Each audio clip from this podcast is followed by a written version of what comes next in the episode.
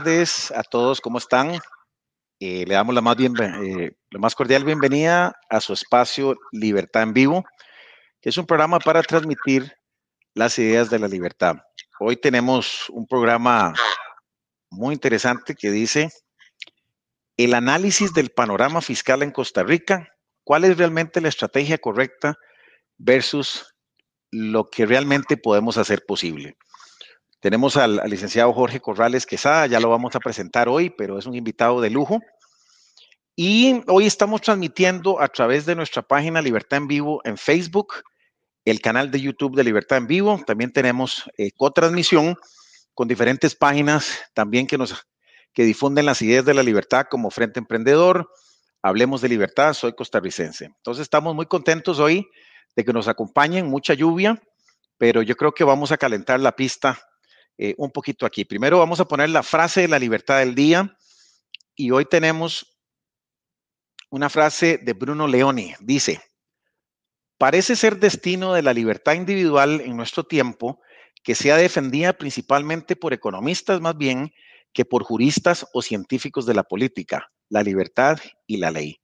O sea, estamos en tiempos eh, diferentes. Yo creo que eh, como que el asunto de las elecciones en Estados Unidos han calmado un poquito el tema del panorama fiscal y que como que, bueno, eh, aquí somos así, ¿verdad? A veces eh, se nos olvidan las cosas, pero hoy queremos otra vez eh, atizar un poquito la, la hoguera y, quiero darle la bienvenida a mi compañero amigo Rafael López, que va a estar aquí acompañándome como panelista y moderador también. Y ahora sí, don Jorge, este, te damos la más cordial bienvenida, don Jorge, economista, expresidente del Banco Central de Costa Rica. Y mm, es un honor, don Jorge, tenerlo aquí hoy, porque yo creo que usted es una autoridad en este tema y definitivamente, eh, pues contar con usted en Libertad en Vivo es, es un lujo, ¿verdad? Un privilegio. Entonces le doy la más cordial bienvenida, don Jorge. Gracias por, por aceptar la invitación y, compartir con toda la gente hoy eh, en este su espacio Libertad en Vivo. Mucho invitándome. No, le escuchamos ahí, don Jorge, perdón. Más bien me honran mucho invitándome. Ah, no, que va. Muchas gracias, don Jorge.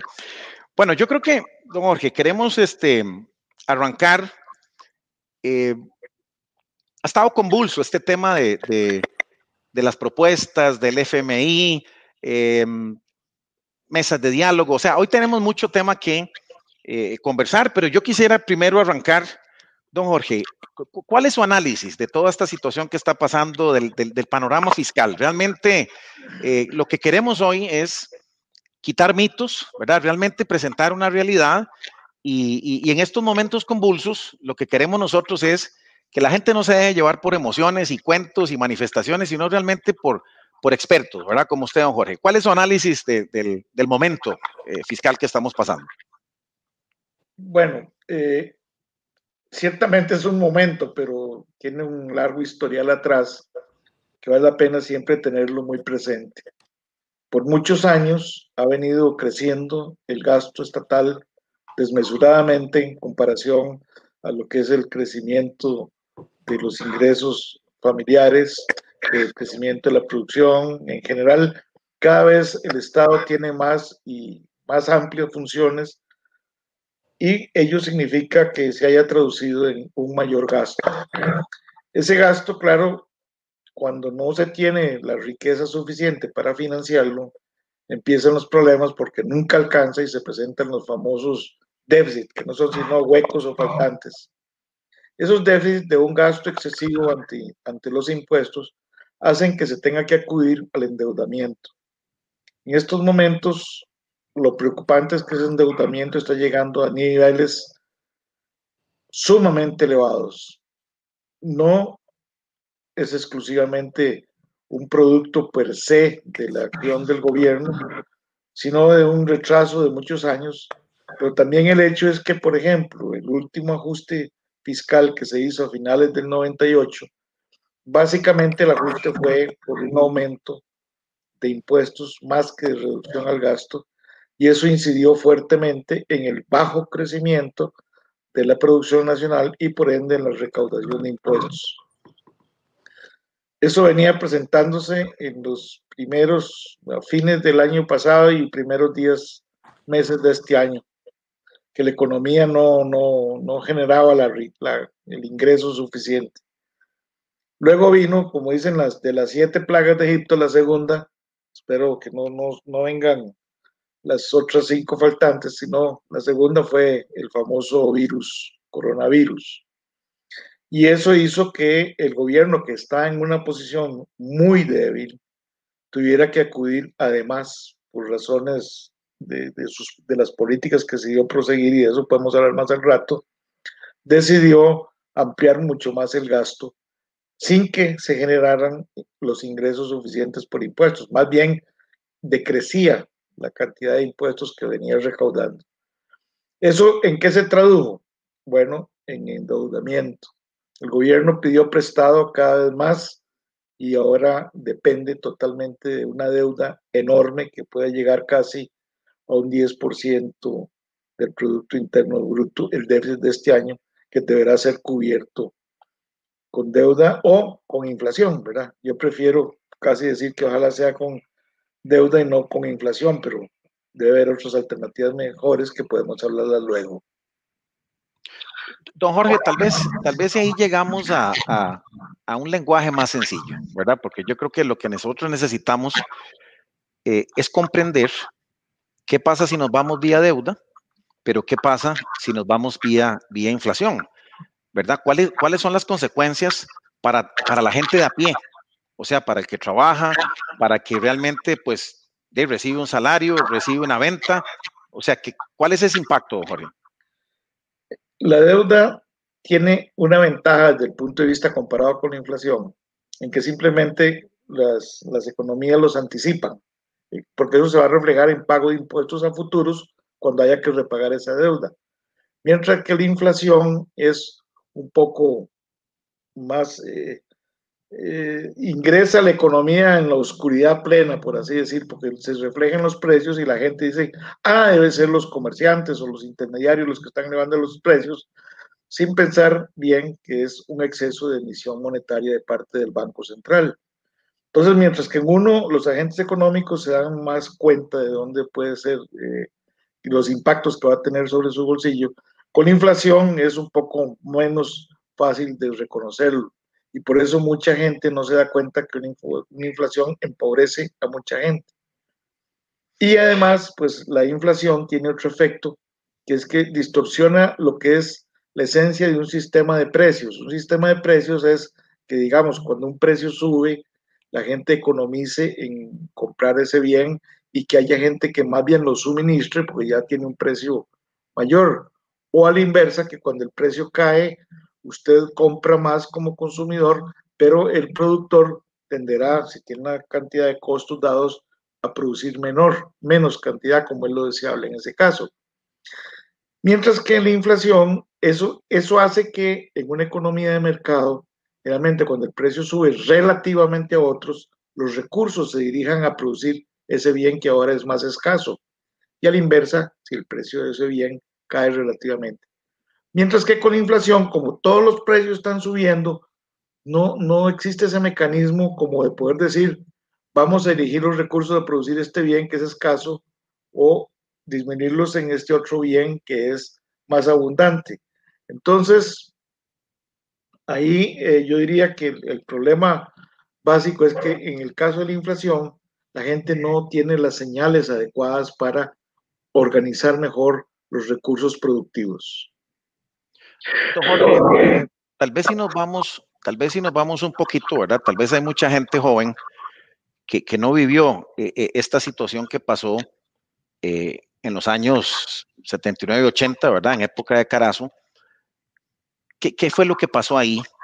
Y, y, cómo podemos evitar llegar ahí, ¿verdad? Porque yo creo que tal vez lo, lo que sí vale la pena aquí es traer el testimonio de qué pasó en ese momento con la gente que, que, hubo escasez de cosas. Yo estaba pequeño y me acuerdo que eh, yo tenía que ir a hacer filas al estanco. Mamá me decía, vaya, haga fila y, yo llego después. Así es. ¿Qué fue lo que pasó, Jorge, e, e, en, aquel momento? Porque lo que queremos hoy también es abrir los ojos de que podemos llegar a un asunto donde hoy tenemos eh, abundancia de bienes, un montón de cosas, pero que de un pronto a otro este, podemos entrar en una situación así, donde no encontremos realmente, eh, eh, inclusive los artículos de primera necesidad, ¿verdad? Con una hiperinflación. Bueno, había, hay una serie de circunstancias, ¿verdad? Que los casos son parecidos, pero diferentes en otra serie de cosas que vale la pena destacar. La primera de ellas era que venía un incremento muy fuerte en los precios internacionales del petróleo. En segundo lugar, eh, en ese momento también de parte de gobiernos previos había una política muy extendida de control de precios de los bienes y servicios por parte del Ministerio de Economía. Había más de ¿qué? 800 productos que tenían los precios fijados por ley, era un mare magnum eso. Vino la presión de que el exceso de gasto, porque no se moderaron en el gasto, y los impuestos no fueron suficientes, y entonces vino el endeudamiento. Y entonces siguieron el camino de endeudarse, como decía un amigo mío ahí, se endeudaron hasta con bancos de África, para que estaban dispuestos a financiar al gobierno de Costa Rica. Hasta que reventó la cosa y entonces debió acudir al Fondo Monetario Internacional. Sin embargo, en ese momento se cometió un error garrafal para mí, que fue simplemente cerrarle las puertas al fondo y tratar de ver cómo se resolvía el problema, casi pensando en que el gobierno de Venezuela, que era el gran amigo aliado de ese gobierno en esa época, pudiera ayudar a, sobrellevar el problema, pero no, no fue así. La economía empezó entonces a tener que buscar de dónde, el gobierno, de dónde financiarse. Y la forma que escogió, y que ojalá que aquí, por amor de Dios, ojalá que no sigan ese camino, escogió la emisión de dinero y entonces empezaron esas presiones inflacionarias que llevaron tasas que usualmente en Costa Rica han sido históricamente de 4, 5 y si acaso un poco en época de Uber que subió creo que al 8%, ya se dispararon hasta un 80% anualizado. Y eso hizo que mucha gente se empobreciera rápidamente.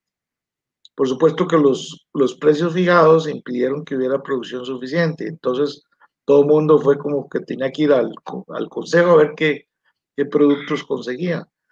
Pero incluso el mismo consejo de producción tenía un problema muy serio, porque hay que simplemente tratar de comprar, tener un precio de sustentación elevado, generalmente que favorecía a los unos pocos más ricos, significó un costo muy alto para toda la sociedad, que entonces ese precio tuvo que generar excedentes de producción que se exportaron con grandes pérdidas para el país.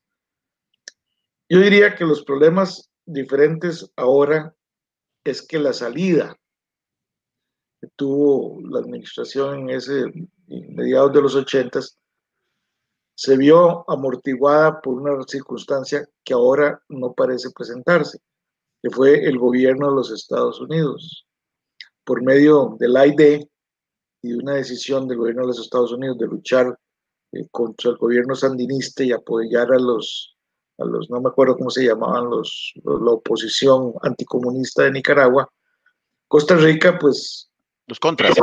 Los contras, y Costa Rica, digamos, el gobierno de Costa Rica, pues dejó, dio chance de que llegaran aquí ciertas fuerzas o movimientos internos que ayudaran a la lucha contra el gobierno comunista de Nicaragua. Entonces, lo que le preocupaba a Estados Unidos es llegar y tener también, aparte del problema de nicaragüense político, una economía quebrada en Costa Rica que necesitaban que estuviera bollante y frenar así la expansión del comunismo. Eso hizo que hay de aquí ayudar en muchísimas cosas como como la privatización de una serie de empresas perdidosas del Estado que eran del Recope, digo, perdón, de Codesa. Codesa.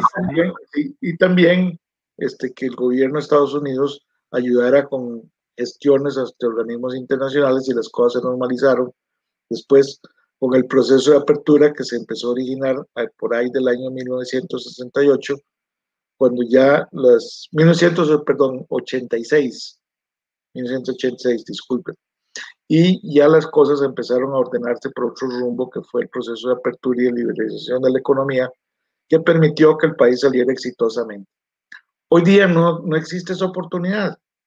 Esa oportunidad no existe. Una política, porque nadie está financiando ahorita nada de nadie, que ahorita Estados Unidos no tiene un interés muy directo, por así decirlo, como antes, en venir a apoyar al país, pero también porque ya la economía costarricense está bastante integrada al comercio internacional entonces la salida por los mercados internacionales pues no ofrece un rumbo muy viable para la crisis. Así que es más difícil ahora. Por ejemplo, decir simplemente esto lo podemos lograr sin un acuerdo con el Fondo Monetario. Yo sé que el fondo no es un santo de mi devoción plena, ¿verdad? Pero creo que en esta circunstancia es una, una cosa que habrá que aceptarlo y que va a depender de nosotros la forma en que negociemos con el fondo. El fondo generalmente no le dice a un país cómo tiene que arreglar su deuda o su, su, su, gasto y sus impuestos. El ajuste, si, un país le da la gana, lo hace solo sobre el gasto, reduciendo totalmente el gasto o solo aumentando los impuestos. Al fondo lo que le interesa es cuadren sus, sus proyecciones y que allá para adelante sigan las decisiones propias políticas internas de cada país en cómo hacerlo. Por eso yo creo que está en nuestras manos hacer un buen acuerdo con el Fondo Monetario Internacional que no cause un gran daño a la economía en su recuperación, que no la retrase, especialmente porque, como lo citaba antes, con, la, con lo que ha pasado con el virus, estamos en unas tasas de desempleo históricamente, yo creo que las mayores de, muchos años y de muy, muy difícil recuperación, porque ya la economía, como les repito, no venía creciendo, estaba casi estancada, crecía muy poquitico. Y si ahora se ponen más y más impuestos, pues menos va a crecer. Entonces ahí va a haber un problema muy serio.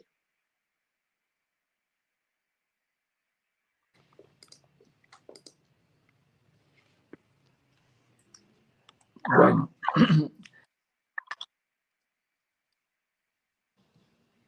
Estamos entonces. Bueno, Jorge, eh, eh, tenemos un, escenario que usted ya nos presenta eh, de, que, bueno, la ventaja es que no tenemos tanto control de precios como en los 70, ni tanto gasto, pero no tenemos la ayuda de Estados Unidos y no tenemos esa situación que, que vio Luis Alberto Monge y los otros gobiernos. Ahí le voy siguiendo la línea por ese lado. Eh, se nos presenta un escenario donde el COVID, digamos, esta emergencia sanitaria que se presenta y las políticas cerradas que se vienen acumulando de hace años de gasto exagerado, nos llevan a una situación terrible, como usted bien lo menciona, la posibilidad de un 10% de, de, déficit fiscal en, al corto plazo y por ahí hablan de un hueco que hay para este mismo año, sin necesidad de que, que pasemos al año entrante, para pagar hasta aguinaldos. Parece que hay problemas a ese nivel. Entonces, bueno, uno, uno creería, sin ser economista, por sentido común, de que cuando una casa se está quemando, pues hay que tomar decisiones, ¿verdad? Entonces, uno ve el escenario político y ve a un gobierno que está llamando a mesas de diálogo. Por ahí llamaron unas señoras, ¿verdad? Llamaron a los sindicatos, llamaron a cooperativas, etcétera, etcétera, y uno ve que hablan y hablan y hablan, y uno dice, eh, ¿será la estrategia correcta?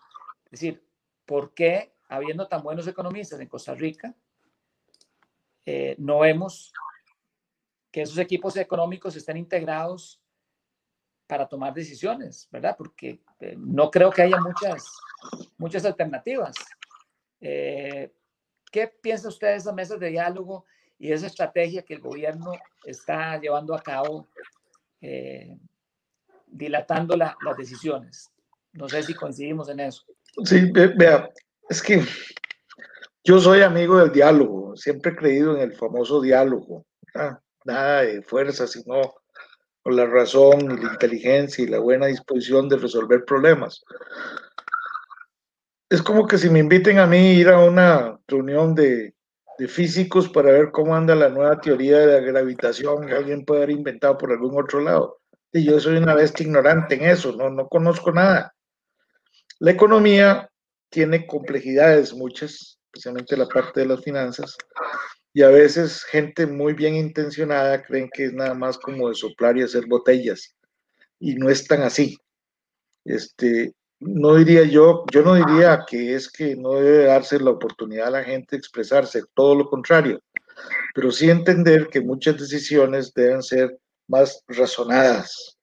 Por ejemplo, a mí me gustó mucho la propuesta que hizo don Gerardo Corrales, el exgerente del BAC San José, que es un financista, su especialidad de finanzas, que tengo entendido, administración de empresas, que hizo un pensamiento muy sensato. Después de ahí un muchacho que creo que ahora es el moderador económico de, de, una de las mesas esas, que es alguien del INCAE, se me olvida el nombre ahorita, este, que también vi que algunos planteamientos muy inteligentes, don Jorge Woodbridge ha hecho otros. Claro que alguna gente difiere, eso es obvio, que difiera en cómo, cómo matar el chancho, ¿verdad? Pero por lo menos se pone en un ambiente en que usted puede utilizar esquemas de análisis como más razonables que decir simplemente no paguemos o no hagamos esto, exigimos tal cosa o, o no va a pasar nada o, lo que sea, ¿verdad? la realidad es que se, en, la economía, la economía es muy real, ¿sí? se terminan imponiendo las cosas. Si aquí no se hace el ajuste, la economía sola la va a hacer. Esto va a terminar pero con un costo muy, muy elevado. Tal vez que si las cosas se razonaran mejor y se pusieran ciertos procedimientos, especialmente, y esto es esencial, junto con los cuerpos políticos. A veces me parece a mí que ha faltado un poco de dejar la discusión de ciertos grupos de ahí. Mi, mi grupo como consumidor ni siquiera está presentado, representado en eso, ni mi grupo como manudo, digamos, tampoco. Hay mucha gente que no está representada en lo que sea, ¿verdad? Pero, lo que quiero dar a entender con eso es que no es por contener un montón en un estadio nacional que no va a dar abasto para tener cada uno de los grupos que tienen intereses legítimos, pero que son intereses que deben, yo creo, ceder a cierta disciplina del conocimiento. Claro. Los políticos también son cruciales. Después de todo, aquí en Costa Rica cualquier acuerdo con el Fondo Monetario tiene que tener la aprobación de la Asamblea Legislativa. Yo sé que la, Asamblea Legislativa es un hervidero ahí, que hay muchos problemas de calidad y, de luchas internas y de todo tipo, pero no hay otra forma. Y tenemos que hacerlas porque si no, el costo va a ser enorme, pero enorme. Sí, claro. Y, y el tiempo en, en, la economía es un recurso también escaso, ¿verdad? Es decir, el tiempo va avanzando, el problema se, se va aumentando como una ola de nieve y uno dice, bueno, en realidad tenemos una democracia representativa, el diálogo está bien, pero hay momentos, hay momentos para dialogar, hay momentos para planificar y hay momentos para ejecutar. Y definitivamente hay medidas que son medidas que no son populares. Y a los políticos les da miedo tomar medidas que no son populares, porque están pensando más en las elecciones que en el bienestar del país, es decir, en detentar el poder. Sí, sí, correcto. Pero hay, hay, algo más también, y es que a veces pasa, pasan, hay ilusiones.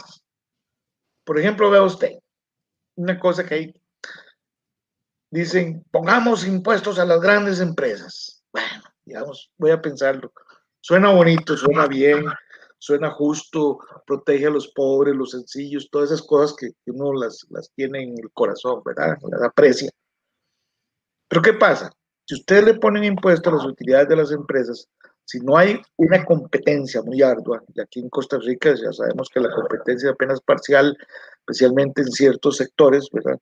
Que no están abiertos a la economía global, que es la única medio competencia que uno puede entender, simplemente eso se traslada a los precios.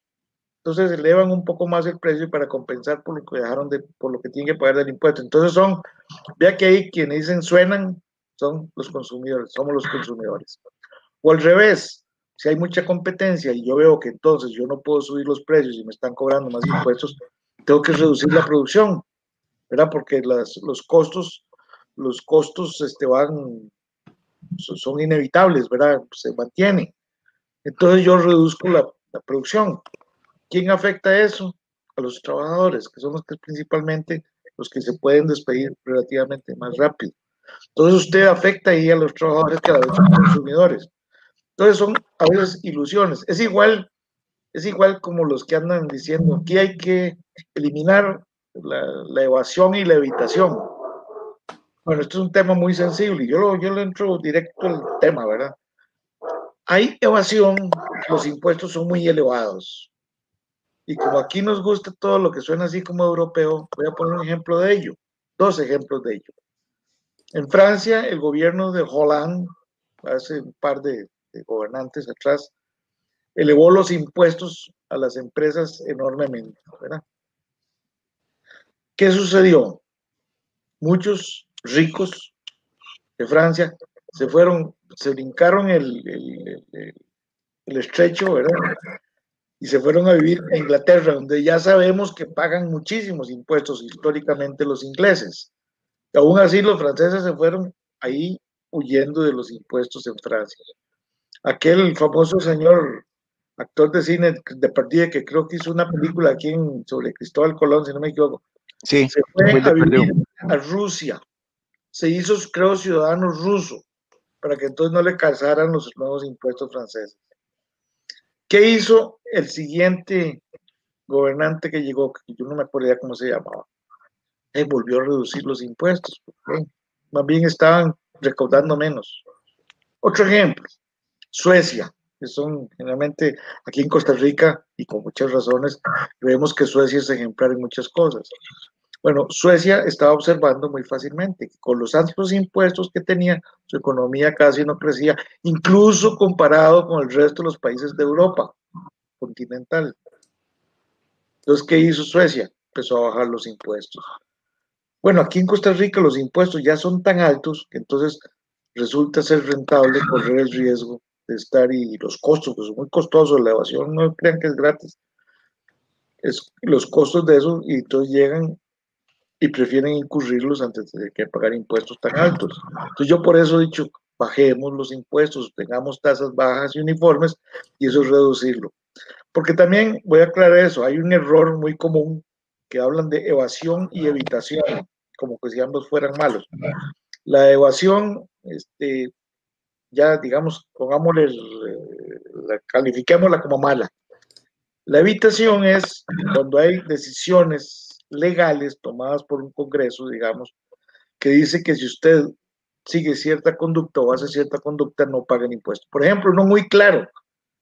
Si usted tiene más hijos, paga menos impuestos porque el hijo está exento del pago del impuesto a la renta. Claro que ese no es el más grande, inmediatamente le dirán, ah, las zonas francas. Y ese es otro caso patético de ignorancia, creo yo, en el buen sentido de la palabra. Las zonas francas no solo son resultado de contratos por muchos, por cierto número de años, usualmente 10 años, de un tratamiento tributario para que las empresas que se ubican ahí puedan exportar como si estuvieran participando en un mercado mundial, o sea, sin impuestos, excepto los impuestos locales, que es lógico que tengan que pagarlos así como también el impuesto por una luz muy cara o un agua muy cara, o lo que sea, un transporte mediocre. Pero normalmente es no pagando impuestos a la exportación ni a la importación de los insumos. Ah, entonces dicen que esa, esa es una evasión. No, no es una evasión y, y, es evitación. Pero ¿qué pasa entonces si decimos, no, dejemos de evitar ese daño y cobremos impuestos como si fueran cualquier otro? Esas empresas las que están con un contrato exigirán que ese contrato se cumpla y si, y si no lo hacen, el país se ve sujeto a una serie de demandas internacionales lógicas que vengan. O bien simplemente terminan el contrato y se van para otro país. O más delicado aún, porque aquí nosotros vemos como lo único, por ejemplo, ahorita estamos viendo eso, los únicos sectores que crecen en empleo son los sectores de, de zonas francas. Entonces dejarían de entrar nuevas inversiones, porque así, ¿para qué vamos a ir a este país si tenemos que pagar un montón de impuestos? Pues vamos y nos ponemos en Nicaragua o en Dominicana o en México. Y si hubiera esa virtud de la mano de obra costarricense, que no lo dudo, pues se los llevan para allá, para trabajar allá. Muy fácil. Don Jorge, pierde mucho. Sí, don Jorge, ahí está el dedo y, y creo que hay algo, algo muy importante. Porque, digamos, cuando empezamos a hablar y escuchamos las voces aquí de que el rico pague como rico, o sea, e, es como, como, ¿verdad? Como que si fuera un odio por el que produce y el que genera riqueza. Y más bien, esa riqueza se traduce en un bienestar porque, como usted bien dice, de más impuestos. Eh, a gente que produce pues, se transfieren precios y el perjudicado es, es, es todo mundo, ¿verdad? La, persona bien.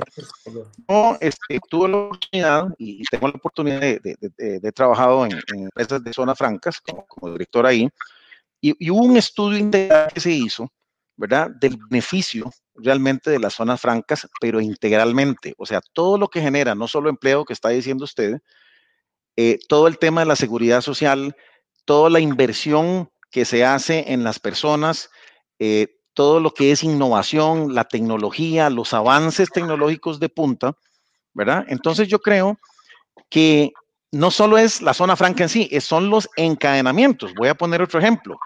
Eh, en las zonas francas no están en lugares este, de, acceso de, servicio de transporte público, ¿verdad? Aquí eso es un problema. Aquí todo el mundo tiene que ir a San José para ir a Santana, para o sea, eso, eso no es eficiente. Entonces, las mismas zonas francas eh, traen empleo a qué? A los autobuseros que trasladan empleados, a, las empresas de taxi, a muchas cosas más que si empezamos a sumar, eh, don Jorge, el beneficio económico que eso genera a nivel país, entonces es, es mucho mayor. Y el otro mito es que no se van. No, no, no, no, no, póngales, vean, sí se van. ¿Por qué? Porque tienen capital, porque en otro lado es una competencia para ver de qué casa está mejor, ¿verdad? E, e, e, es una casa que ofrece mayores beneficios, comodidades, entonces de usted se pase barrio. Así exactamente lo que pasa. Y esa inversión de trasladarme, que tengo que pagar la mudanza, que tengo que invertir en contratación, eso se recupera en dos, tres años, que a estas empresas en realidad no les duele y van a estar ahí. Entonces, perdemos más que realmente por, por ese odio y por ese tema eh, eh, empezamos a generar eh, un, un, afecto adverso para toda la sociedad en este caso, ¿verdad? ¿Cuál, es, tu, cuál es tu opinión al respecto, Jorge? Es que en eso hay muchos, muchos mitos raros. Por ejemplo, hay gente que cree que un trabajador de zonas francas no paga impuestos en Costa Rica. Y sí pagan claro. un montón de impuestos los trabajadores, obreros, gerentes, todos esos que ganan dinero en, empresas de zona franca, esa gente tiene que pagar los impuestos de ley en Costa Rica, porque así es. Pero vámonos un poquito más al fondo. Usted tocó algo que es que el rico paga como rico y el pobre como pobre. Hay dos cosas, ¿verdad? La primera de ellas que, que creo que debemos de pensar es, hay ciertos enriquecimientos que son distintos de otras formas de enriquecimiento. Por ejemplo, si alguien se enriquece porque llega y produce un bien o servicio nuevo que satisface a la gente, que llena las necesidades de las personas, que las personas están libremente dispuestas y contentas por comprarlo. Voy a dar un ejemplo, un celular o la tecnología de muchas empresas, ¿verdad? Esos, esos gente, la gente recibe su riqueza porque los consumidores lo han favorecido, porque les han servido sus productos. Bueno, eso es muy distinto a que alguien se enriquezca porque un gobierno ponga una, una prohibición a importar y entonces usted se libera la competencia y entonces puede subir los precios más o porque un gobierno le dé otras formas de protección, etcétera. O que por cada, o que digamos el mismo gobierno llegue y, le diga a usted, este, hagamos negocio, ¿verdad? Eso es muy frecuente. Entonces, esos enriquecimientos son distintos de los primeros enriquecimientos y debemos hacer esa distinción clara. ¿Cuál es la, virtud de, que la gente puede enriquecerse? Ya hablábamos hace un rato, el puro principio de Adam Smith, que cuando la gente se enriquece, se ha hecho enriqueciendo sirviendo a los demás. Y eso es muy bueno.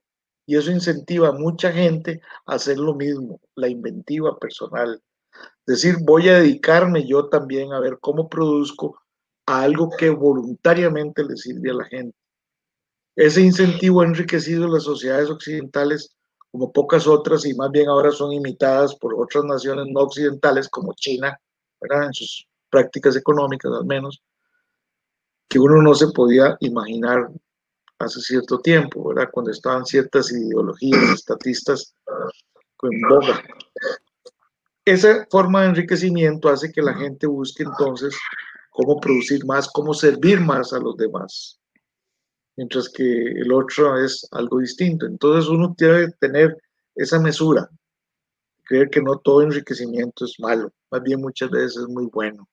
El que una gente reciba una compensación grande, abundante por un trabajo, un servicio que hace los demás, estimula no solo a que esa persona siga haciéndolo, sino para que otros también traten de imitarlo y hacerlo.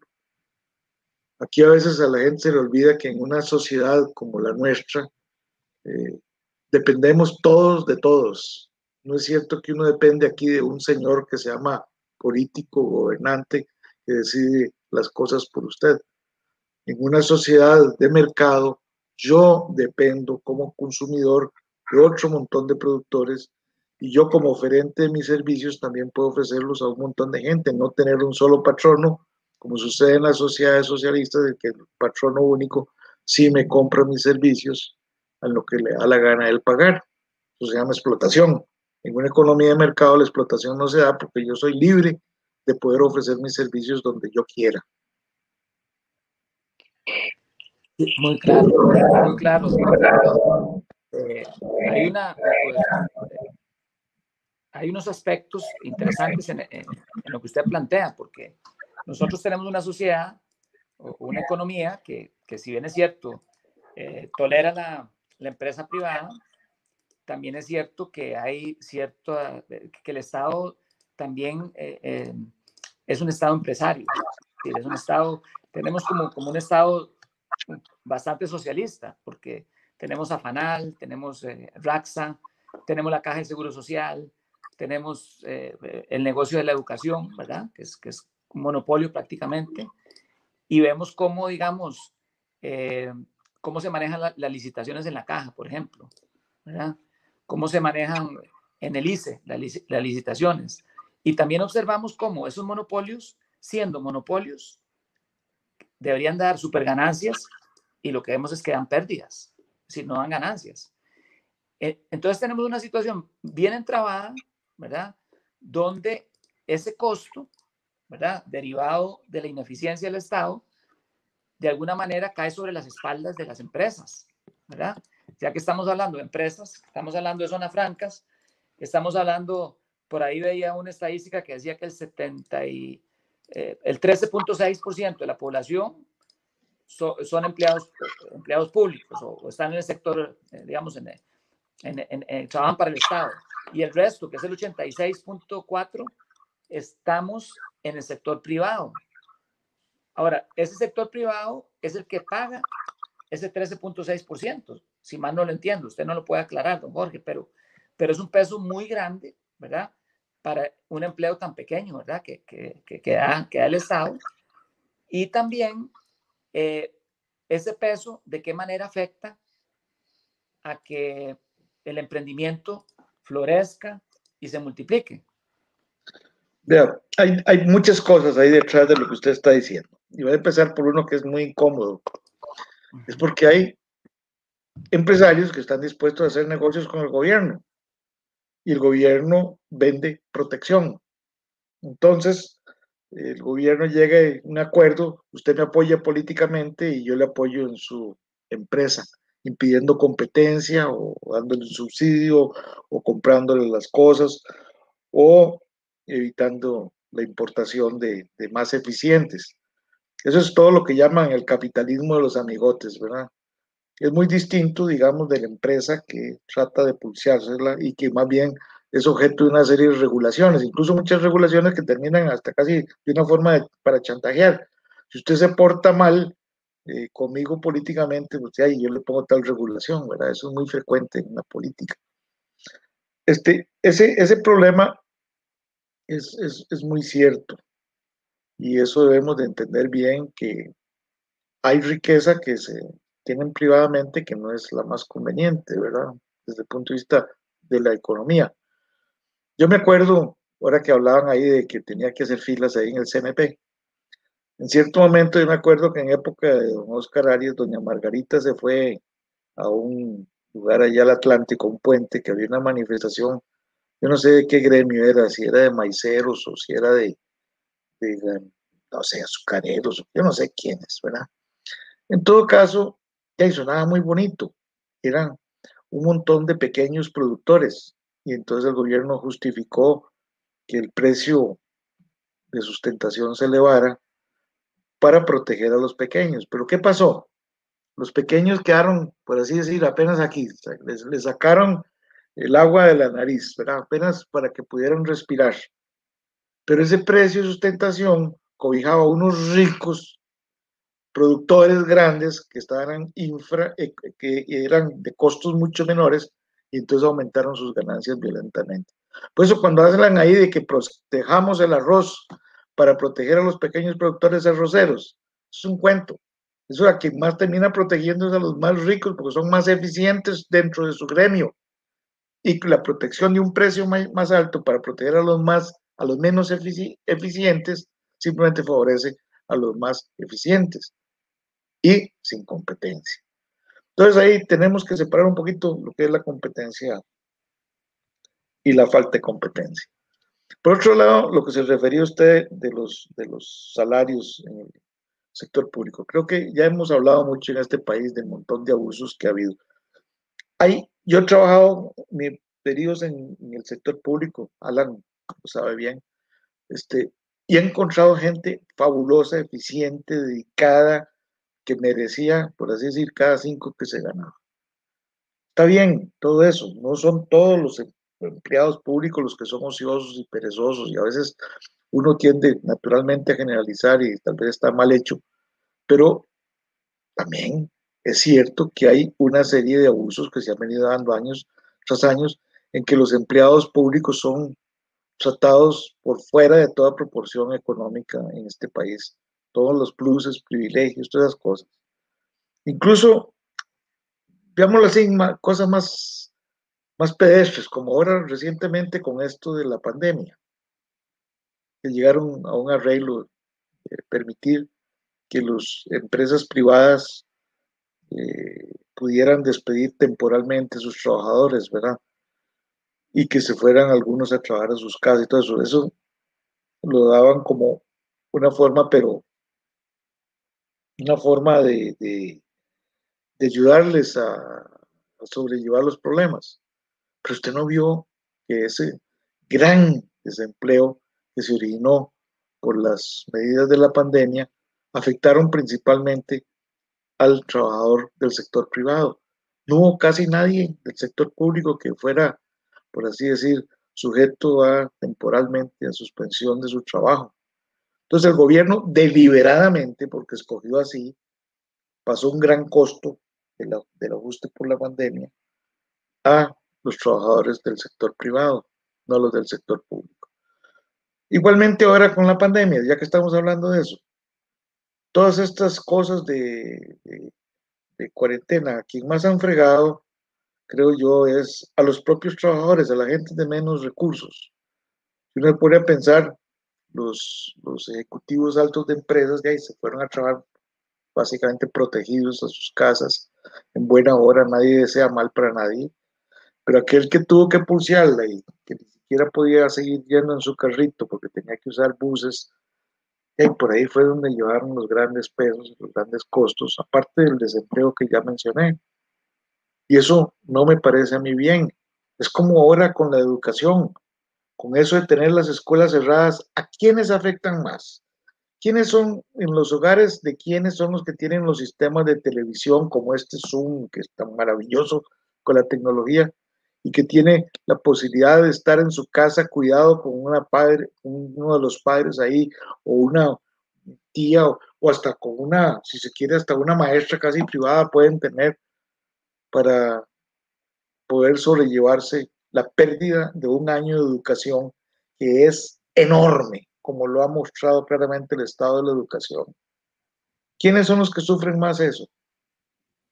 Como decía una vez alguien ahí muy sencillamente, en mi casa, con lo que recibimos de ingreso, no nos da para pagar el teléfono para poder recibir las clases. Suena como demagógico, pero no es así. Lamentablemente, parte de los efectos serios de esta pandemia, de las medidas tomadas por esta pandemia, es, recae, han recaído sobre la gente de menores recursos. Esas son cosas que a veces no se dicen, ni se piensan, ni se toman las medidas simplemente. Yo no digo que de mala fe, pero a veces cuesta pensar de otra manera.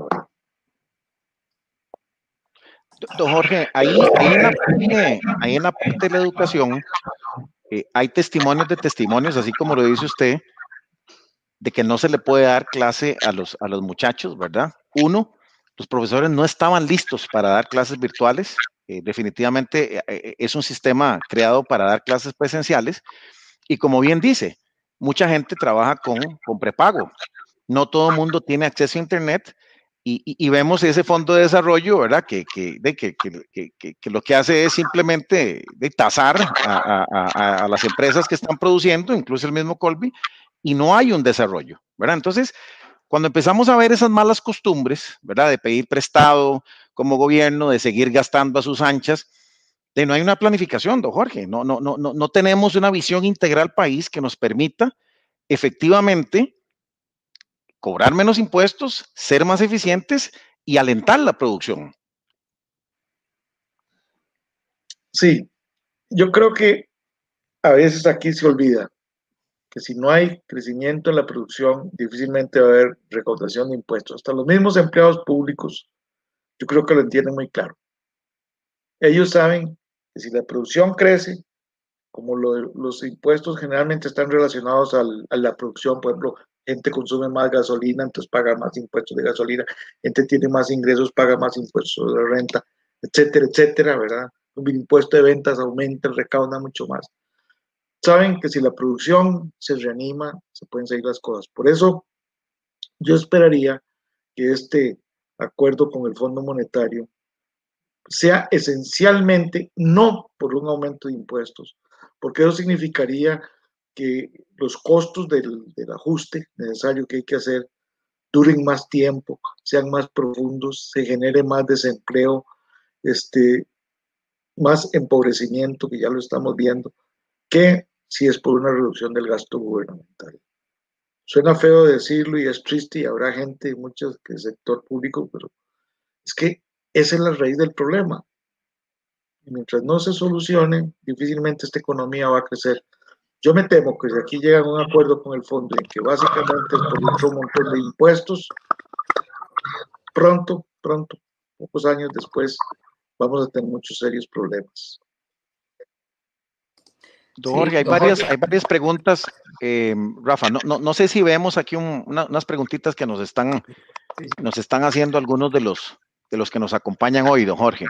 Sí, señor. Eh, bueno, hay, muchísimas cosas, ¿verdad? Eh, eh, aquí pregunta Mariela Palma, bueno, ¿cómo podemos estabilizar las finanzas públicas sin dejar de lado la reactivación? ¿Verdad? ¿Qué medidas propone usted? ¿verdad? Eso ya las he señalado. Esencialmente lo que hay que hacer es entrarle al exceso de gasto. Eh, tendamos así. El problema, más que los impuestos, va a sonar raro, es el gasto. Cuando el gobierno gasta, el gobierno utiliza recursos para sus propios fines. Son recursos que ya no están para la actividad privada. Actividad privada no significa solo las empresas, no, no, es solo parte de la vida privada. Somos todos los ciudadanos. Si los recursos van a dar al gobierno, si el gobierno los gasta, por así decir, el gobierno gasta, está demandando recursos que ya no van a estar en disposición del sector privado. Ese es el verdadero problema, creo yo, que el gasto es tan grande del gobierno que ya los recursos cada vez son más escasos para el sector productivo privado, las personas y familias. Entonces, yo considero que la reducción de impuestos es indispensable para poder recuperar el crecimiento económico. Eso es para, para la pregunta de Mariela, yo le diría que va por ahí. Sí, por aquí vamos a ver otra. Nos dice Cristian Val, dice, ese capitalismo de amigotes se puede traducir en mercantilismo. Usted empezó a hablar. Sí, claro que sí, lo, hay un mismo. Ahí, ¿no? ¿Ah? Es lo mismo. Como dicen, la, misma mona con distintos rabos. Y, después hay otro tema que se, escucha muchísimo, ¿verdad? Que también nos pregunta aquí el eh, Cristian, ¿verdad? Que nos acompaña, dice, eh, no, hay que invertir en infraestructura, hay que gastar más, eh, ¿Cuál es su posición respecto a eso? O sea, ¿realmente hay un impacto positivo, Jorge? Sí, la, la infraestructura es positivo, pero de nuevo, van a hacer un puente que sale costando el triple, tal vez del precio que pudiera hacerlo alguien privadamente. Este, de ahí son gastos que de nuevo caen sobre toda la economía, ¿verdad? Entonces, yo creería que muchos de los gastos deberían dirigirse a concesión de obra pública, más que sea el gobierno que lo gaste como tal. Pero también la infraestructura con ese tema, yo entiendo, tengo amigos que respeto mucho, que son conocedores del tema más que yo, pero ese me parece que con infraestructura quieren meter todo. Es igual que la palabra inversión.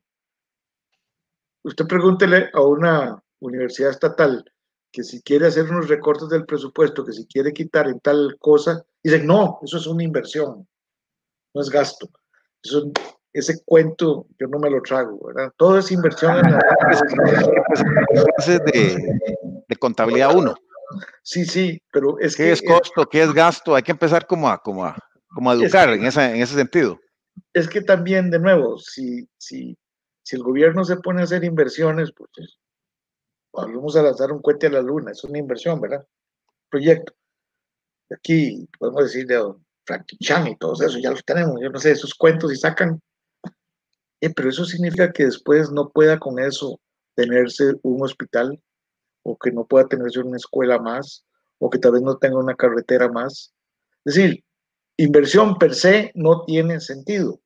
Deben ser, de nuevo, las cosas razonables y buscar la eficiencia. Por ejemplo, a mí me parece que en Costa Rica una de las cosas que debe hacerse es abrir más a la competencia toda la industria de construcción en el país. Que puedan venir empresas del extranjero cotizando, compitiendo con empresas nacionales de lo que hace MECO, por ejemplo, en Panamá, que es una empresa uh muy exitosa en Panamá, que hay que haber empresas panameñas venir exitosamente aquí y muchas otras en lo más posible, para que el costo sea minimizado lo más posible para el costarricense, el ciudadano costarricense. Esa es una necesidad tremenda de ir promoviendo competencia cada vez que haya chance. Y por eso en el campo de la inversión también hay que pensar mucho cuando le sueñan uno decir, mire, hagamos esto y esto y esto. Si quieren hacerlo privadamente, en buena hora. Usted asume las consecuencias, los riesgos y todo eso. Si quieren hacerlo estatalmente, pues también. A mí, por ejemplo, me preocupa que me digan, don Jorge, ahora usted va a tener que pagar ese préstamo que usamos para la carretera a tal lugar, allá en fondo del mundo, ¿verdad? Yo nunca la uso y yo estoy pagando eso debe tratar de buscarse eso de que el usuario, el beneficiario, sea el que pague. ¿Cómo es posible que se hagan carreteras muy buenas en ciertas zonas del país en que un pobre de allá de Limón que tal vez nunca va a Guanacaste tenga que estar pagando impuestos para que financiar después el pago de la deuda por la carretera de Guanacaste? ¿Verdad? A eso me refiero. Don Jorge, también hay otro, hay otro tema importante aquí Em, ¿verdad? Porque también se sataniza mucho eh, el tema de la concesión, ¿verdad? La alianza público-privado. Em, entonces, bueno, si se dio la concesión a Caldera, que los chorizos, que entonces es como, como que eso es lo que realmente eh, se le mete a la masa. ¿Qué, nos hace falta más hacer para, para que realmente eh, esa venta de esa alianza público-privada y, ese tema de que generar un viaje, ¿verdad? Yo voy al tema de la, de la, de la carretera San Ramón, ¿verdad? Obviamente, eh, eh, ahí si vimos, eh, pues está el escándalo de Odebrecht y bueno, hay otro tema que no tiene nada que ver con la concesión, pero bueno, después de eso, no, y nos oponemos y ahí estaba la gente bloqueando y tal, y llevamos que cuántos años donde estamos todavía con el fideicomiso y hasta ahorita estamos haciendo un puente. O sea, ¿qué necesitamos hacer para que realmente haya credibilidad, Jorge? Yo, yo creo que el mal viene por dos lados, ¿verdad? Uno, porque básicamente dicen, ah, si es privado, esto es corrupto, está malo. Esa es la única forma de resolverlo, es que las cosas se hagan de la manera más transparente posible, más abiertas. Me encanta a mí cuando los ciudadanos brincan y protestan porque, porque no explican dónde están los costos claros aquí, todas esas cosas. A mí me parece que eso eso es una forma, ¿verdad? Tratar de alentar que haya más transparencia y más información, más competencia, o sea, más oferentes para los distintos proyectos, pero ante, y especialmente contratos muy bien elaborados, que después no terminen ahí con cosas rarísimas que a veces uno le preocupa si están o no están aplicando lo que se firmó. Vea, ha habido muchas experiencias, tal vez, yo no voy a decir aquí, no puedo probar yo nada, pero digamos, no me acuerdo casos de médicos, carreteras casi como que iban a, la, a ningún lado, carretera a ningún lado, ¿verdad? Y por concesión, ¿eh? pero era un chorizazo por debajo enorme, ¿verdad? Mientras que, por ejemplo, en Chile hubo muchas concesiones y generalmente como que el fenómeno dio buen resultado porque incluso después de, eso empezó con Pinochet, después de que salió Pinochet, vinieron gobiernos socialistas de otra visión política y mantuvieron los esquemas de concesión. O sea, como que sí hubo confianza en la honorabilidad de la transacción y en los contratos. Eso es una cosa que es crucial tenerla. Y especialmente que el riesgo no recaiga solo sobre el Estado, sino que caiga sobre los inversionistas. Sí, que hay un balance, ¿no? Exacto, que es decir, a mí me parece que, por ejemplo, a veces es, muy bueno cuando llegan a hacer, nosotros hacemos una carretera y el gobierno va a poner este puente y entonces eso abarata el costo, entonces el costo sale mejor para el consumidor. Eso puede ser una solución, pero entonces uno dice, bueno, ahí, este, y ponerme no solo la, el puente, sino un pedazo de la carretera por debajo, ¿verdad? Es decir, hay que tener mucho cuidado. Eso, eso tiene que ser muy transparente, lo más transparente posible. Ojalá que, como diría yo, tener a los enemigos políticos más fuertes en las juntas directivas que controlan eso. Porque entonces son ojos que podrán ver mejor la situación y, y ver si se puede arreglar o no. Don Jorge, muy bien. Yo, creo que vamos a, entrar al tercer bloque y, aquí vamos a, meter el dedo en la llaga, ¿verdad? Se ha criticado muchísimo que este gobierno, ¿verdad? El equipo económico no tiene economistas, ¿verdad? Y la, frase del día eh, estaba hablando que, que más bien este, lo que nos están defendiendo son los economistas, pero aquí no, ¿verdad? Entonces, o sea, ¿qué, qué, es lo que pasa en, en este momento, Jorge? Que, mm, que es, muy lamentable ver que realmente eh, no hay un equipo económico, ¿verdad? Sí, es preocupante. Eh, recuerde que también yo diría economistas, pero ¿qué economistas, verdad?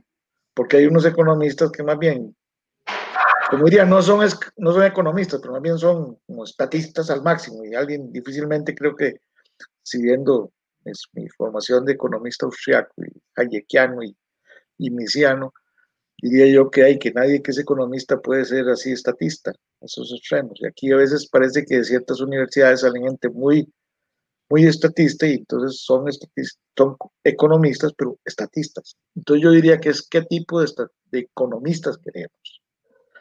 En este gobierno, este, divergencias aparte que uno puede tener, no es normal y humano, los seres profesionales. vino un economista muy respetado, este, con ideas muy buenas, y pues se tuvo que salir al ratito, no aguantó. Pusieron por un abogado muy respetable también, pero con muy poco conocimiento. Y eso me preocupa, preocupa mucho porque entonces uno a veces piensa por dónde van las cosas aquí, ¿verdad? Yo, yo diría que es necesario una participación más activa de los partidos políticos con gente preparada en general. Gente como don Denis Meléndez, por ejemplo, que es de otro partido distinto al mío, yo le tengo un respeto técnico profundo, ¿verdad? Igualmente otros más, no voy a no quemarlos, por así decirlo, que yo también le guardo mucho respeto. No, no, no, no les dan, no, no se les toman en cuenta muchas cosas, ¿verdad? Y yo creo que no es tanto el tomarlos en cuenta como darse cuenta de que las cosas son muy complejas y que se pueden hacer mucho daño si no se hacen bien. Entonces hace falta escuela. Sí, señor. Sí, señor. Creo que es un gobierno bastante falto de experiencia. no es culpa de ellos, tal vez, ¿eh? son, son gobernantes recientes, pero había mucha ilusión en mucha gente de que iban a hacer algo muy distinto y terminó peor. Sí, don Jorge, me acuerdo, me acuerdo de su paso por el Banco Central, ¿verdad? Precedido por don Jorge Guardia. En aquel momento era como, como un susto, ¿verdad? Porque llegaron las ideas liberales, eh, hay tanto don Jorge como usted bastante, bastante abiertos, bastante claros, ¿verdad? En, en, en, la política liberal eh, que había que aplicar en aquel momento, que, que en aquel momento era un shock, ¿verdad? Y, y, resulta ser que hoy, de la razón nos está diciendo que, que, definitivamente es en la libertad donde podemos sacarnos de, de, este atolladero, ¿verdad? ¿Qué nos dice usted, don Jorge? Sí, yo no. como Terminator, ¿verdad? O sea, me acuerdo que, que, que, don Jorge lo veían, era como, ¿verdad? y a verlo usted también, era como, llegó aquí todo lo radical, ¿verdad? Todo el, el status quo se, se, se, se revolvió el asunto, ¿verdad? No, no, es un asunto más así como, como de las personas, ¿verdad? Pero, por ejemplo, yo creo que don Rafael Ángel Calderón en su momento tuvo mucha visión y respeto por una serie de ideas de mercado que estaban casi abandonadas, ¿verdad? Don Rafael Ángel, por ejemplo, influyó mucho en, la, en los acuerdos de apertura comercial, ¿verdad?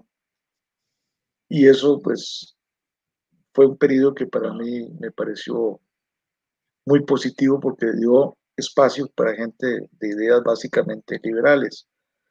Pero ahora, como todo se sataniza, como dijo usted hace un rato, aquí a uno lo, lo, marcaran, marcar, le ponen un marco y creen que de ahí se comen chiquitos o algo así por el estilo.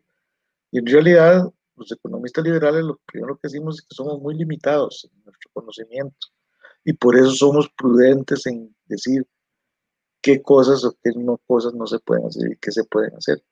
El estatista es muy distinto, el estatista llega y tiene siempre una creencia de que lo sabe todo, que lo conoce todo y que es omnipoderoso.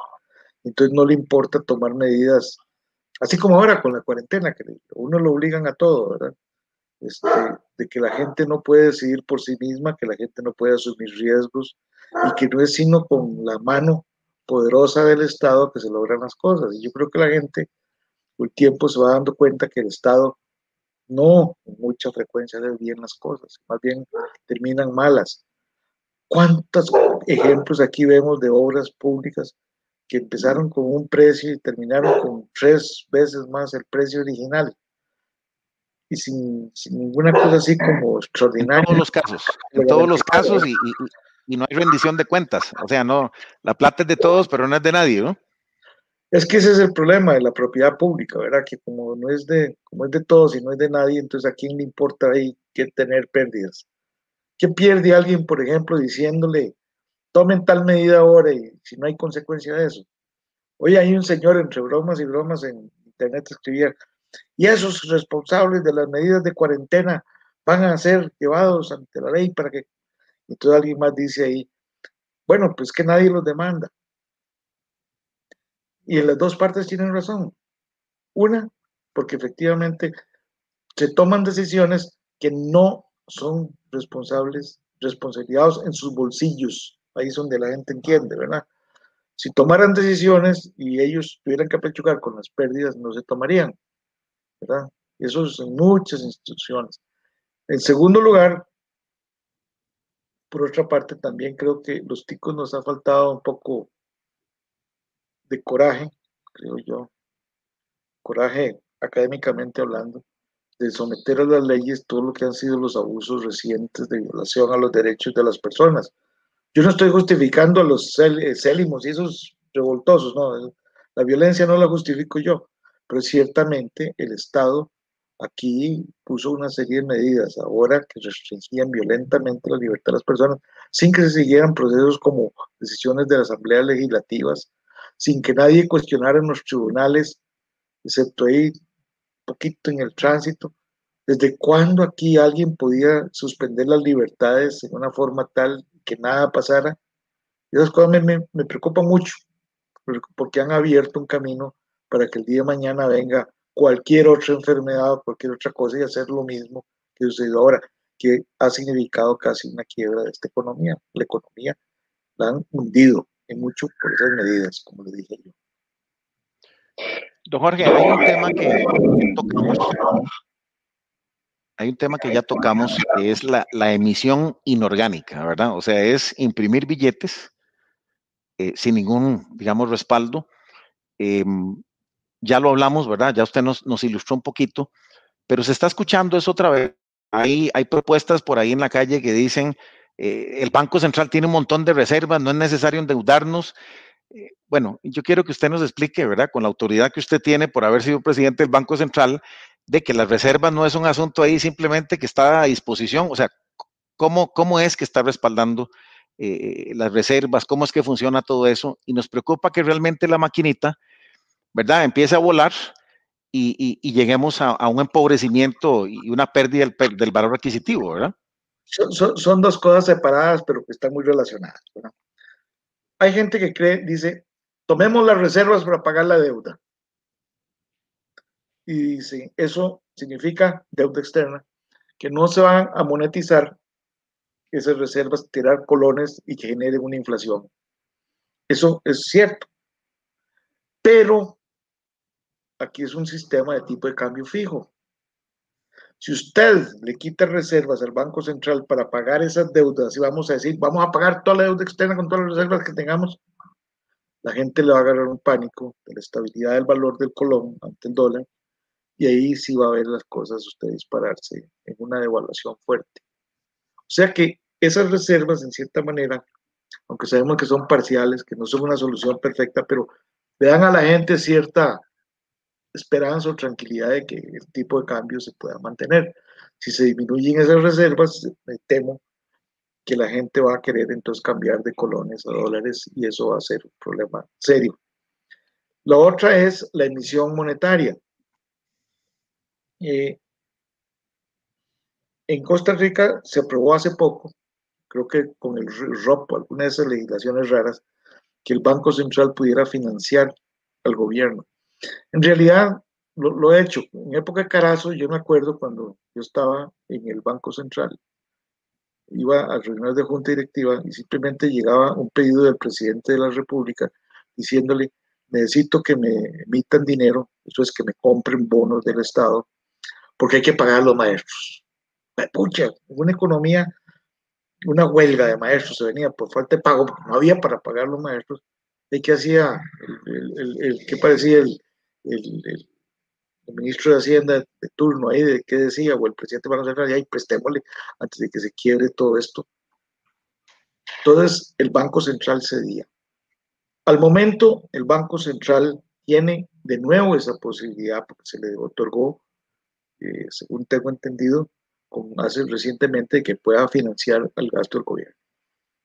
Yo tengo la esperanza de que eso, lo que ya, ya se ha hecho un par de veces, ha sido en ocasiones muy, muy singulares, montos relativamente pequeños, y que no sea una nota que está diciéndole al presidente, usted gaste porque aquí después todos lo financiamos comprándole bonos.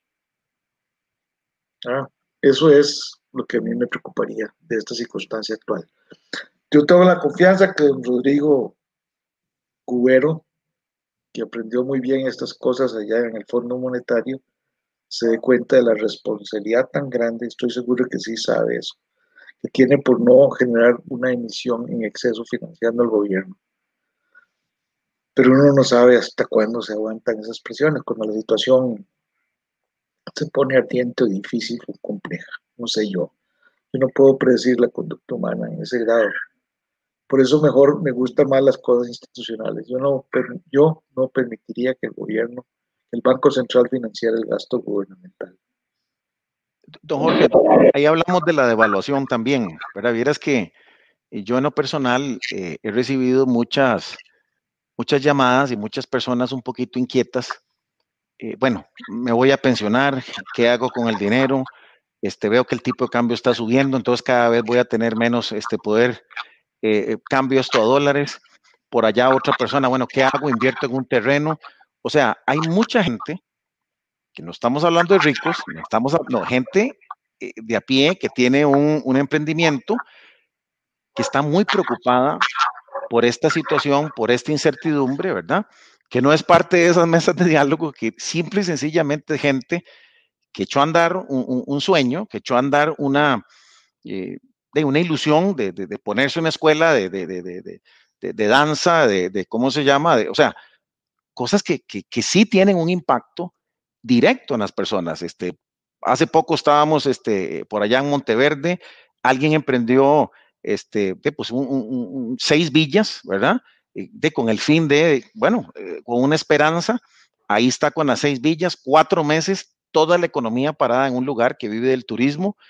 Eh, entonces, bueno, ¿qué, ¿qué, le decimos a la gente, don Jorge, en estos momentos? ¿Qué es lo más prudente que tenemos que hacer ante una situación de intervidumbre fiscal donde nos pueden meter la mano en la bolsa, donde se puede disparar la inflación?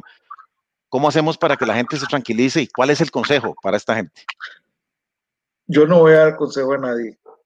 La gente se da cuenta por sí misma de las cosas. Usted me dice gente que le preocupa eso. Bueno, le preocupa porque ya se da cuenta de que tiene razón para preocuparse. Hay mucha gente que quiere correr riesgos sin preocuparse por esas cosas, otros sí la toman.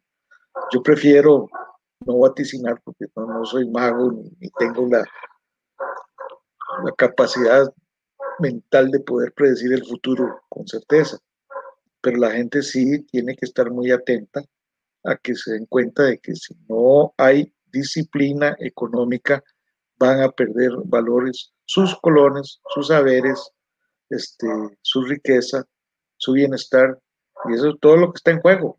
Ahora lo que tienen que saber es cómo hacerlo. Los economistas podemos ayudar, podemos decir, no podemos creer que lo sabemos. Yo no puedo decirle a nadie, mire, agarre sus colones y salga corriendo y compre, compre dólares y al día siguiente más bien es lo, al revés. Es decir, venda los dólares y compre y estar en ese vacilón. Sí, sí, no, no, y, y sí, hay casos en que es justificable, otras cosas no es justificable, incluso el cambio. Pero de todos modos, el, el, el problema es que le hagamos ver a las autoridades que nosotros no queremos sufrir eso. Y eso, ese no sufrirlo significa que ponga orden en su gasto. Don Jorge, usted habló de disciplina, ¿verdad? Y, y, entonces vamos a irnos a, a, algo más profundo. Nosotros no recibimos una educación eh, financiera desde pequeños, ¿verdad? Yo creo que ahora estamos con, con, con una banca completamente electrónica. Este, la gente pues no sabe, ellos ven un plástico en una tarjeta de crédito, creen que también está satanizado el uso de, de, una tarjeta de crédito. Eh, hay, gente que no sabe qué es ahorrar, o sea, eh, no hay una educación y no hay una disciplina, sino que más bien, así como vemos a un Estado eh, pidiendo prestado toda la vida, así está la mayoría de la gente en este país endeudada por una falta de educación, de disciplina, o qué es lo que está eh, ocasionando todo esto, Jorge. Sí, yo, yo creo que la falta de educación es un fenómeno. Pero también la gente tiene que saber que las acciones tienen consecuencias. Las acciones, las decisiones que toman tienen consecuencias. Si yo voy y digo ahorita, voy a comprarme un carro nuevo, voy a irme a JW Marriott 22 días y hacer un festín allá y todo eso, a terminar en la ruina. Y yo sé que entonces voy a tener consecuencias por eso. Y yo creo que la gente sabe las consecuencias de eso. Y mucha gente también a veces subestima a la gente que tiene pocos recursos diciendo que no ahorran. Y hay gente que también ahorra, pero es muy limitado, muy poquito. Y especialmente tienen una gran esperanza de que por la educación puedan después generar en sus familias ingresos suficientes. Por eso es que a mí me tiene tan preocupado la falta de no clases porque eso es empobrecimiento futuro. La gente tiene que aprender a ahorrar, pero claro, si hay una inflación y tienen ahorro en colones, se los comen, pero ya la gente se da cuenta que entonces puede pensar en tenerlo en otra moneda o tenerlo en un activo real. Pero siempre, siempre riesgo habrá, como todo en la vida. No hay nada cierto, no es certero, como decían la muerte y los impuestos. Dice un amigo, bueno, tal vez la muerte no tanto como los impuestos, ¿verdad? Pero Siempre. Pero impuestos, no, no, más impuestos. No, Tal vez hay más certeza de impuestos que, que de muerte, como decía alguien que creyó que, que el COVID lo iba a arreglar la cuarentena, ¿verdad? Sí. Yo creo, don Jorge, que mm, hoy, hoy hablamos mucho del panorama, hablamos de las posibilidades reales. De, todas las propuestas eh, que se han escuchado, eh, ¿qué, es lo real? O sea, ¿qué es lo que podemos hacer? Yo sé que hablamos de gasto, pero de este, todo eso en, el, en el, papel y, en la estrategia está bien, pero la voluntad política, cuando ya llegamos al campo político, eh, de, el asunto se echa a la basura, ¿verdad? ¿Hay voluntad política? La, la, la voluntad política solo se, se, entiende por una forma. Es si no, si no arreglan las cosas, se vota por otros que tal vez la arreglen, ¿verdad? esa es la forma, creo yo, civilizada, democrática. La otra es la dictadura y nadie quiere una dictadura, ¿verdad? Yo no creo en los, en los omnisapientes que creo ungidos que saben todo y que todo lo resuelven. No, no, no, no existe. Esos son dictadores, ¿verdad? Yo no, no creo en las dictaduras ni, ni los totalitarismos.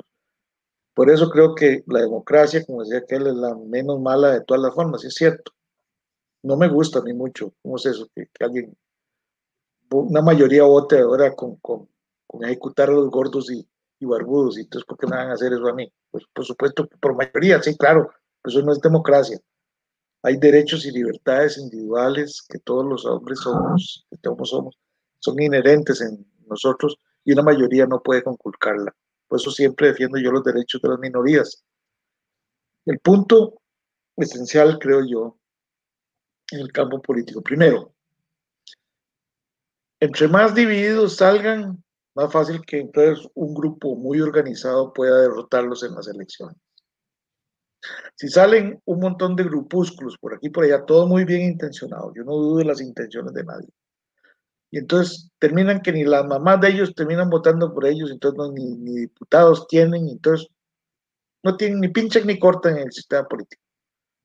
Segundo, que la gente haga saber que si alguien empieza con medidas ahí, hacerte jugar de vivos, porque ya las cosas se saben con las redes y creo yo, básicamente la gente se da cuenta cada vez más de las cosas este, se sabrá cuáles están haciéndolo bien las cosas y cuáles están haciéndolo mal, y no votar por lo que ellos que lo están haciendo mal, por más bien que nos caigan o porque abuelito y mi bisabuelito peleó en el año tal con ellos y contra ellos o quien sea.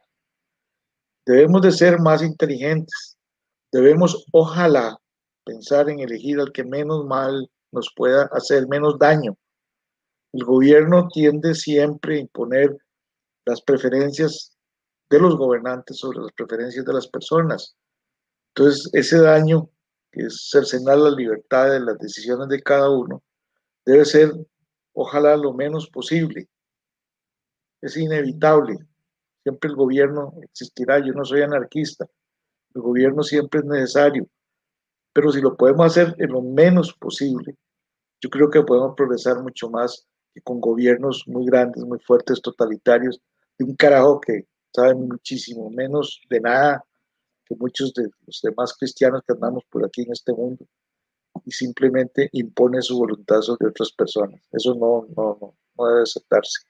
Y me da miedo que la situación económica difícil y política difícil abre espacios para gente así, que hace creer a las personas, ciudadanos de buena fe y de formación también o experiencia muy poca, de que hay que votar porque ese es, dice, ofrece el oro y el moro y ese sí lo va a hacer y es un hombre bueno y los demás son malos. Tenemos que razonar bien las decisiones políticas. Me preocupa mucho la atomización de los grupos liberales y aprovecho para decirlo.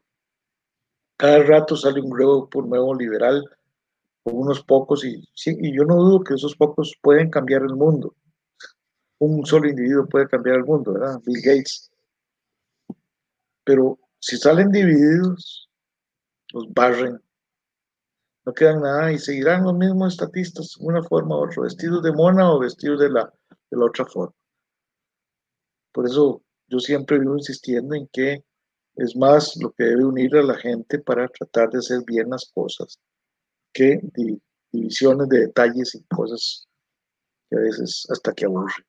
Vean, Jorge, yo, creo que ha, tocado, ha tocado usted un punto sensible porque, bueno, uno de los objetivos nuestros acá de, de, Rafael y mío y de Julio que está aquí apoyándonos también y otra gente también que, que, que, pues que empezó con nosotros en este proyecto, e, era eso, ¿no? Tratar de difundir ideas de la libertad, e, educando, no posicionándonos, no satanizando, no señalando, sino más bien de que este sea un espacio para difundir, generar criterio, este, educar este, con, las bases eh, de la libertad, porque eh, ahí vemos, ¿verdad? Hay diferentes grupos eh, donde entre los liberales empiezan a enfrascarse en, el grado de pureza, ¿verdad? en muchas cosas que realmente que eso no estoy diciendo que, esté equivocado si hay un corte y que queramos ir por ahí, pero yo creo que son más cosas las que nos unen, como bien dice usted, que hay una base clara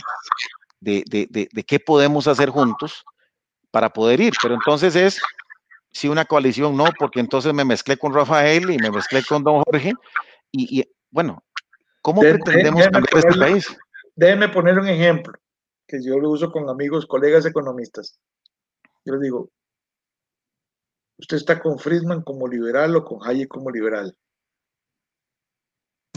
¿Por qué?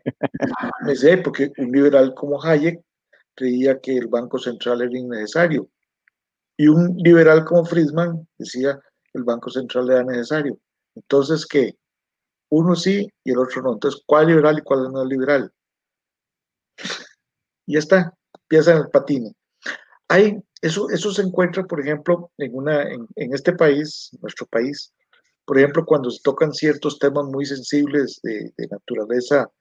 una, una vez, con decirle, no decir el nombre, periodista muy destacado todavía, este, ya no es periodista, decía, yo soy liberal en todo, pero no en lo económico.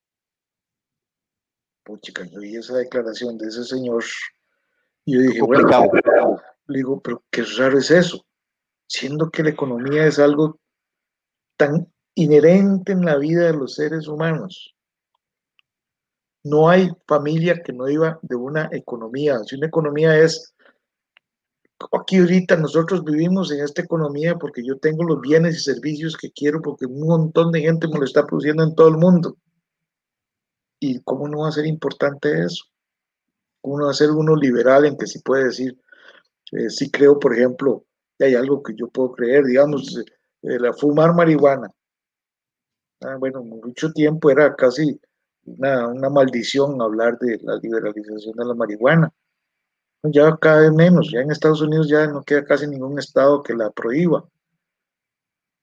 Pero entonces eso dicen, ah, no, es que esos son liberales que piensan en que hay que liberalizar la marihuana, o esos son liberales que piensan que no hay que liberalizarla. Entonces, no entiende uno cómo lo pueden pensar en cosas como más esenciales, en que digan, sí, tenemos divergencias en muchas cosas y muchos detalles, pero en la esencia, en la creencia en la libertad del individuo, en, la, en que las decisiones somos de nosotros y que nosotros somos los responsables de nuestras propias decisiones, eso debiera de ser un, una base, un pie. Ese es el principio. Exacto, para que entonces esos grupos puedan decir, sí, claro, eh, podamos ir por ahí. Que mire, que, que, usted cree en el tipo de cambio fijo y usted cree en el tipo de cambio flexible. Bueno, ahí sí, hay liberales que creen en el tipo de cambio fijo y hay otros liberales que creen en el tipo de cambio flexible. Eso, que, que este es el problema presente. Tal vez veamos a ver cuál es la solución y pensemos solucionarlo, pero mientras tanto, vamos a hacernos los liberales no flexibles y los liberales inflexibles. Yo, no, yo no entiendo. Sí hay cosas más importantes que están en juego. Y si salen, salimos, todos así, en pedacitos, en pedacitos, en pedacitos. Olvídese. Olvídese. Es inevitable, ¿verdad? Este, se, se habla de coaliciones. Se habla de que, bueno, estamos a un año y pico de, de, de, acabar con esta pesadilla. Yo no sé si se va a acabar, ¿verdad? Políticamente hablando. Pero bueno, ¿Dónde está ese liderazgo? Este, ¿Qué es una coalición para usted, don Jorge? Eso, es un tema muy difícil. Eh, todo el mundo dice que sea tal. Y ahí salgan hasta listas. Hace, hace poquito salió una lista ahí en Facebook de una docena y lo vi todos y yo ahí falto yo. sí, o falta usted, o falta Rafa, cualquiera. Porque son los que alguien prefiere y alguien quiere. Hay otros montones que sí que no. Yo tengo la impresión que saldrá alguien que pueda aglutinar a esto. No sé quién, si está quemado, si no está quemado, si viene el Saprissa, si viene la Liga, no sé de cuál.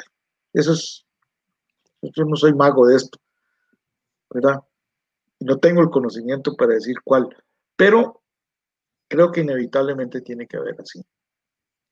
Hay gente dentro de los grupos tradicionales que a mí me ha sorprendido, gente en Liberación Nacional con posiciones bastante liberales en algunas cosas, y gente en el Partido Unidad también con posiciones tradicionales en muchas cosas, pero en otras bastante liberales. Más difícil encontrar a alguien del PAC. En los grupos religiosos es muy, muy, muy compleja la cosa, porque a veces son muy liberales en lo económico y hasta en lo mismo religioso, pues están peleando por la libertad religiosa, pero a veces también son muy antiliberales en otra serie de cosas básicas. Y bueno, eh, habrá que buscar a ver cómo, porque lo que está en juego es grande, es grande, no solo aquí, sino alrededor del mundo. Ahora uno está viendo si no se vuelven de nuevo un periodo de oscuridad grande y triste en la historia humana. Pues hay que valer la pena luchar porque no claro. sea así, ¿verdad? Pero, pero, ve usted realmente una posibilidad real para, para que la corriente liberal asuma y que haya realmente una, una, una posibilidad de, de, menos Estado, de más eficiencia, de poner a caminar este país como debe ser? Es que esa no es la pregunta. La pregunta es, si no hacen eso, ¿qué van a hacer ustedes? ¿En qué se van a meter? No va a alcanzar por ustedes. Nada. Nada, no verán nada. ¿verdad? Es decir, seguirán los mismos, mismo cuatro gatos. Cuatro gatos. Es decir, esa es la disyuntiva es qué es posible hacer. La, la libertad no, no, no, no, no es por decreto que llega, la libertad no es porque un señor llega y dijo todo mundo sea libre, no, no, no, son por pedacitos, por partecitas. Lentamente se va metiendo por rendijas, rendijas, como dije yo una vez, y ahí va penetrando la libertad.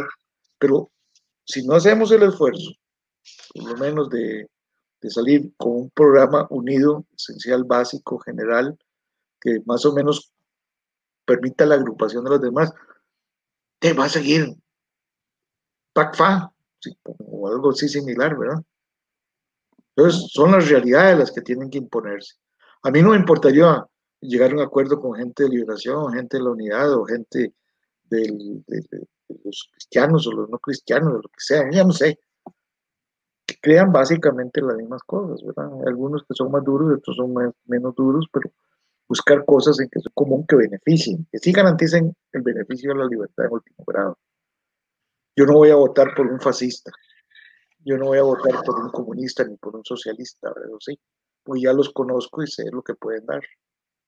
Pero eso sí que son medios aguas tintas, creo que se puede sacar posibilidades para lograr algunas cosas exitosas, ¿verdad? Y que permitan que un grupo muy pequeño, muy selecto de gente liberal, pues pueda algún día poder orientar el país por ciertas tendencias como esas. Sí, Jorge, vea, nos ganó el tiempo. Estamos a la hora siempre nos ya de, de, hacer el, de, de, hacer el cierre. De verdad que muy buena conversación, definitivamente muy ilustrativo.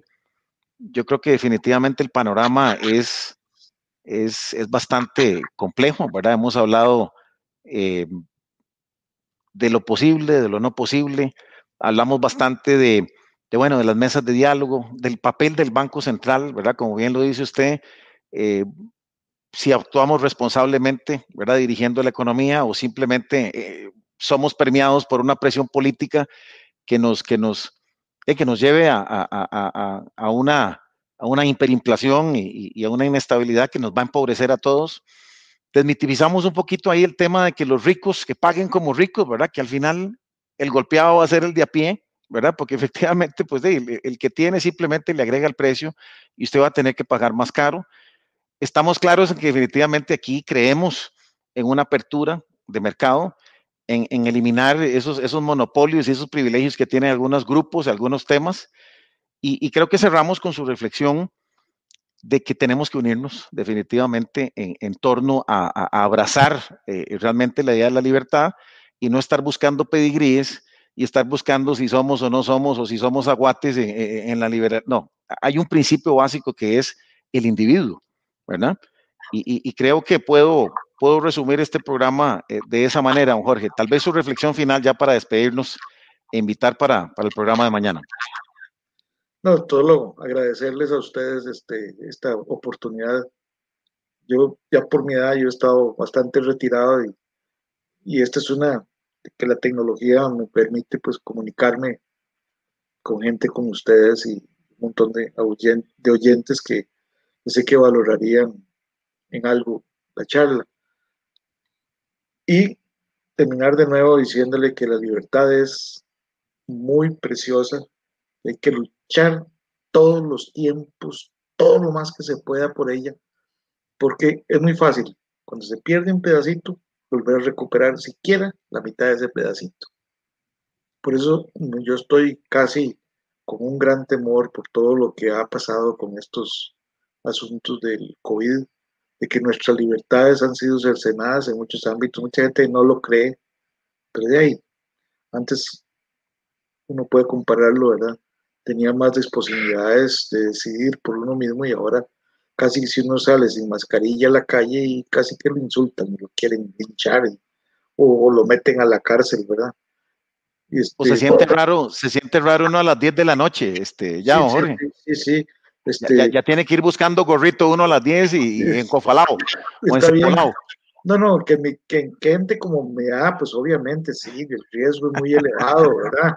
Este gordo, cardíaco, eh, presión alta, todas esas cosas y la probabilidad de, COVID en esa edad ya casi que se muere uno, no por el COVID, sino por, por cosas ya de edad y esos problemas, ¿verdad?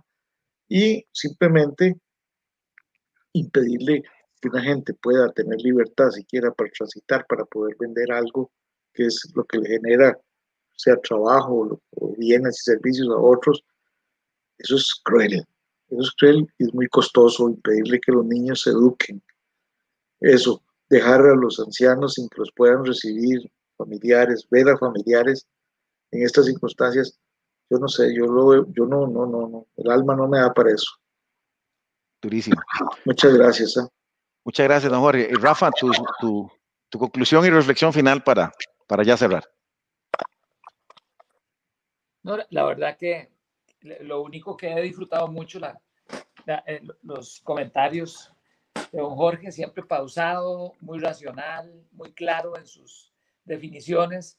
Lo que ha hecho es disfrutar. Hoy fue un día para mí de espectador, no tengo nada que agregar nada más que agradecerle a don Jorge que otra vez haya acudido a este espacio por la libertad. Eh, en mi corazón creo que, siempre lo tenemos como una, una persona muy valiosa, que nos aporta mucho, nos enseña, eh, nos da luces y esperamos que pues siempre contar con él, ¿verdad? Para poder conversar y, para poder aprender. En lo que pueda, con mucho gusto. En lo que pueda, con el mayor gusto. Muchas gracias, don Y también agradecerle al público, al fiel público de, Libertad en Vivo, ¿verdad? Que, que, nos viene siguiendo y cada vez este, pues está creciendo este, este grupo. Eh, las participaciones son este, muy, muy alentadoras. Se ve que la gente tiene sed de conocer, de aprender sobre las ideas de la libertad y creo que es el tiempo de la libertad, es, es lo que nos puede llevar a la prosperidad. Entonces, bueno, muchas gracias a todos.